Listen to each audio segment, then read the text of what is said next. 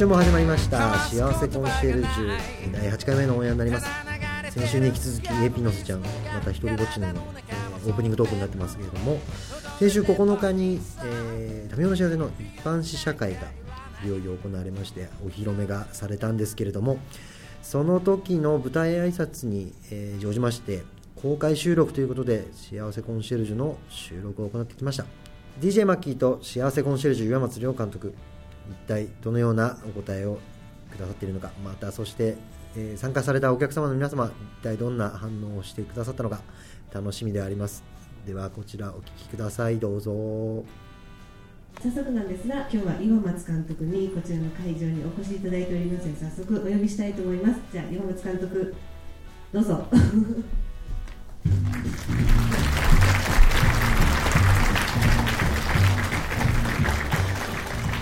今日は一般のお客さんで初めてお目見えということであのマスコミ向けの完成披露試写もここで行いましたねずいぶん何ヶ月か前になります皆さんに一言ご挨拶お願いいたします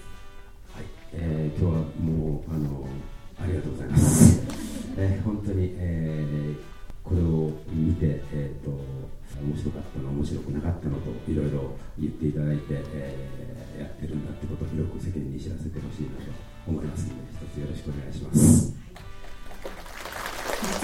実はあの岩松監督は、えーご存知の通り演劇作家でもあり役者さんでもいらっしゃるので今日はあの下北沢の本田劇場の方で今中村獅童さんご主演の「羊と兵隊」という舞台終わって駆けつけていただきました。さっきまでねちょっといろいろ衣装を着て舞台に出られてお芝居されたところなんですけれども今日はよろしくお願いいたします。よろしくお願いします。早速なんですけど、はい。ちょっとあの映画のお話皆さんご覧になる前なので、少しお話を伺って、あとは「幸せコンシェルジュ」という公式サイトの方で岩松監督にお悩み相談しようというコーナーが今絶賛行われておりますけれども 今日はあの公開収録ということで、えー後でお悩みを聞いてみたいと思います。えーその前にあの一つね舞台監督として、えー有名な岩松監督なんですけどいろんなあのインタビューを伺ってるとですね、とにかく京泉京子さん松本幸四郎さん中村獅童さんはじめ皆さんが震え上がるような怖い演出家だと有名だと伺ってるんですけれどもあの映画の方はですね、一転して癒しの岩松組と言われているような非常に優しいムードの中このハッピー感あふれるちょっと謎な映画が仕上がってるんですがあのあんまり今の前振りと関係ないですけど映画監督として あの小田切丈さんのはい。印象を教えていただければなと思います。え小田切君ですか？はいえー、とあのその前に僕別にそんなに怖くないんですよ。皆さんおっしゃいますよ、ええ本当怖いんですよ。あの怖くないですまさか松本幸四郎さんに怖いことできないでしょ それでえっ、とあ小田切君でしたねはいえっ、と僕小田切君は最初に会ったのがえー、と僕の芝居を見に来てくれてあの楽屋で紹介された時が最初なんですけれども、えー小田切城ですってあの間に立ってくれた人が紹介してくれたんですけれどもその時僕小田切城って知らなくて、えー、とどこかでありましたとかなんと聞いてその時かなり有名だったらしいんですけれども、えーえーいやもうだいぶ前の話なんですけれどもそれでその時になんか立ち方がすごく控えめだったのをすごく記憶に残ってて。でその日たまたままた別の酒場で一緒になった時はごめんなさい本当世間に疎くてごめんなさいって謝ってそれから時々芝居を見に来るようになってそれであのやっぱりこうちょ結構控えめな人なんですね生活であの役者として僕あのそれは好きになってあので今回民生の役をどうしてもやってくださいっていうふうにお願いしたんですけれども、えー多分僕は時効警察っていうドラマで去年一緒に役者の仕事をやってたんで、えー、と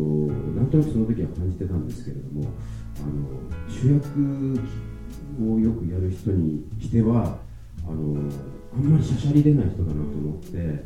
えーそれがすごく僕の人柄に合ってる。というかしゃしゃり出る人が嫌いなんですしゃしゃり出る人はちょっと苦手なんで。ちょっと一歩下がって今日あの主役なんだけど人の芝居ちゃんと見て対応できるっていうなんかそこが僕の小田切君の懐の深さかなと思ってます、はい、えっと、公式サイトの方で先ほど言いましたように幸せコンシェルジュというふうに監督になっていただいて皆さんのお悩みに答えましょうというコーナーをやってみたんですね。で趣旨はやはりあの監督も書かれる女性のセリフこれからあの多様の幸せ見ていただいた麻生さんの名台詞がいっぱいあるのでぜひ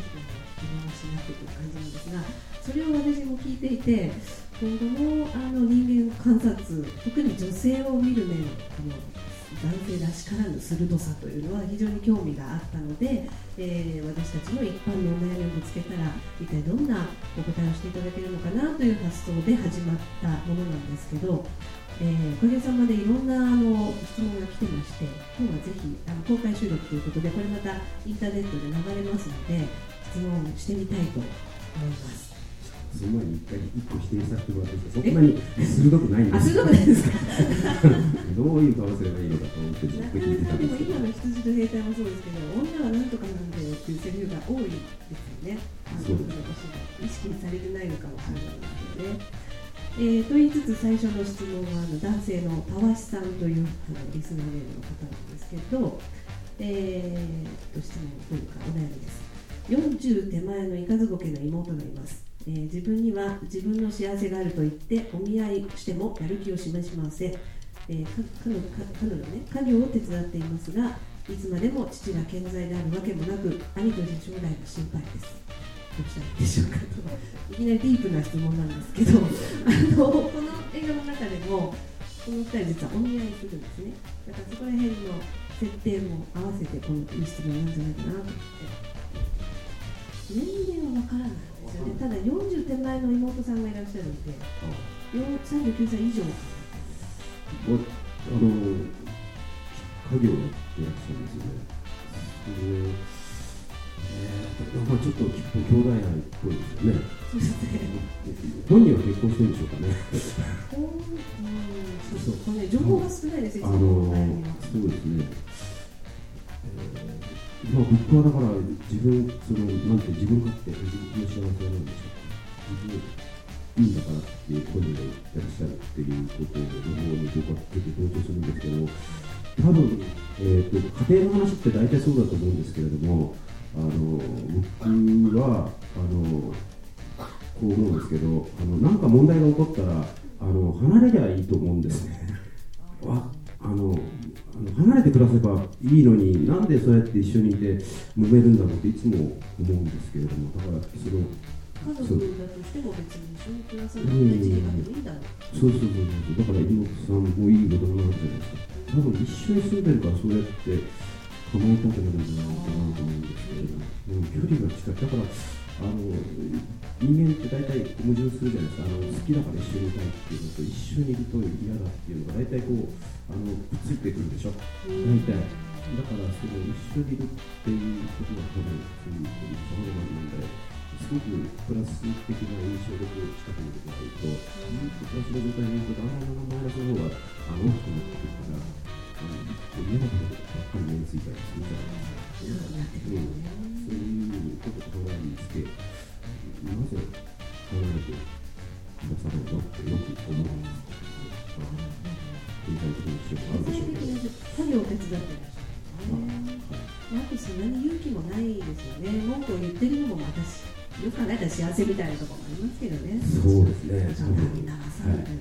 ことばっかり言ってるっていう。大体こんな適当なことばっかり言ってるんですけどね。あの次のお悩みにちょっと行ってみたいと思います。残り時間が少なくなってきたので。えーと、この方はですね離婚の女性はあこれは女性の、え25歳の女性なんですけれども、えー、未婚の女性は幸せそうに見えませんか？周りの友人が結婚が決まり幸せそうな顔をしていると女の幸せはやっぱり結婚なのかなと思ってしまいます、えー、男の人から見て幸せそうな女の人ってどんな人ですか？これはお悩みというよりなんか監督の主観でお答えいただいて大丈夫なんじゃないかと思います難しいですね。ちなみにね、うちの、あ、私もこれ知りたいなと思ったんで、うちの社、あの社員、男性社員聞いてきたんですけど。兄さん。女性は社会的制約がいろいろ多いですよね、旦那がうるさいとか、親がうるさいとか、まあ、そんな中でそういう制約をあまり気にせず、自分を楽しんでいる女性が魅力的だなと言っている40歳の男性の既婚者ですねとかあと35歳の男性未婚でそこにいる人ですけど、えっと、自分のやりたいことができてる人が素敵ってさっきえ笑顔って言ってましたねあとあの28歳の男性のこの子も未婚ですけどえ笑顔の素敵な人が僕は好きですと。で心の底から笑ってる笑顔の人。この人は長作ひろみさんのファンです。かえー、僕、ちょっと今、そうそう質問聞いてて、あの幸せそうな人っていうのと、僕があこういう女の人を魅力を感じるのが素敵だなって思うのと、色が違いますよね、意味合いはね。違いますよね。幸せそうな人か、不幸せそうな人っての？はよくわかるんですけど、幸せそうな人ってどうだろう。あんまり興味ないですね、幸せそうな女に。やっぱりやっぱりってきっとこれを見た人は思っていただけるかもしれないですねなるほどやはり監督らしいユニークな方ということで。すいません。今日は2問だけ。あのぜひこんな感じであの三輪明宏さんとか、えー江原さんみたいにあの占いとかそういうのじゃないので あくまでも監督の主観のお答えがぜひという方はぜひ公式サイトを覗いてみてください。あの今日の様子も含めて過去の放送もあの毎週火曜日にアップしてます、えー iPod で、えー聞けるサービスもやっております。であの監督に最後にこのベストお悩み賞というのを選んでいただいてその方は、えー初日の舞台挨拶に2名様ご招待するというようなプレゼントもついてますのでぜひチェックしてみてください。それからこの、えー幸せコンシェルジュのラジオがなんとあの東京 FM の方に拾っていただいて、えーオンエアされることになりました。ダイジェスト版が。7月20日の日曜日の深夜えーこれ海の日ですね。東京 FM にて「えー、民生の幸せ特別番組今松亮の幸せコンシェルジュ」という番組が放送されますので皆さん、えーチェックしてみてください。今日の模様も出るかもしれません。それからなんと7月30日には日本放送のあの有名な「いわあのオールナイトニッポン」という番組があるんですけどそれの特別番組「岩松亮のオールナイトニッポン」というのが、えーなんと小栗旬さんの「オールナイトニッポン」を潰して特別番組でオンエアされることになりました。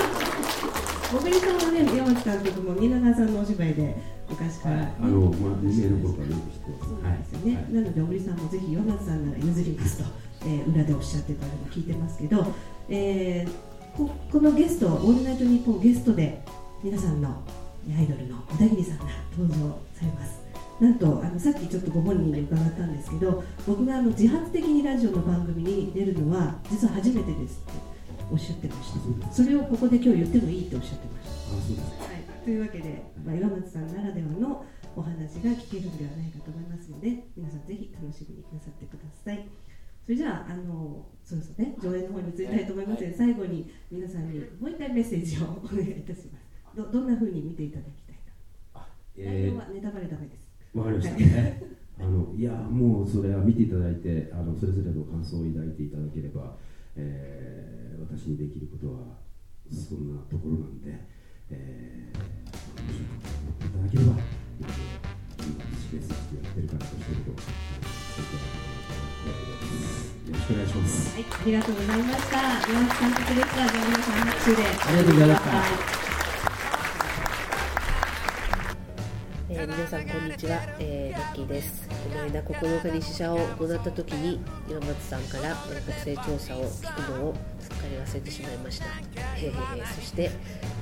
のせちゃんにはそのことが言えないので翌日に 女劇場で舞台をやってらっしゃる山松さんの楽屋にお邪魔して、はい。あ中村獅童なんだとか思いながら、はい。えー岩松監督に国勢調査を録音しに行ったんですけれども、はい。この録音機を持って、はい。えーボタンの操作を間違えたのか、はい取れてませんでした、はい。というわけですいません。岩松さんの生声本当にもらったんですけど、え今日はありません、私が代わりに、えー証人として出題させていただきたいと思います、ぜひお願いいたします。えーもし少し時間ができたらばあなたが見に行きたいのは映画ですか？それとも演劇ですか？ということで、A は、えー映画。演劇。映画、ん。B は演劇。はい。どちらでしょう？ということでした、えーはい。本当にすいませんでしたはい、今週も最後までお聞きいただきましてありがとうございます。マッキーさんの反省顔はなかなか見れないので、なんか貴重なものを見た気がしますけれども、そしていよいよ今週末からシネスイッチ銀座新宿バルトナイン他にてタミオの幸せが全国順次公開されます、えーラジオを楽しんでいただけるのはもちろんぜひ劇場の方まで足をお運びください。皆さんとお会いできることを楽しみにしております。それではまた来週も火曜日更新になります。映画を公開した後もラジオは続きますのでこちらもぜひよろしくお願いいたします。以上 AP のせちゃんでした。また来週。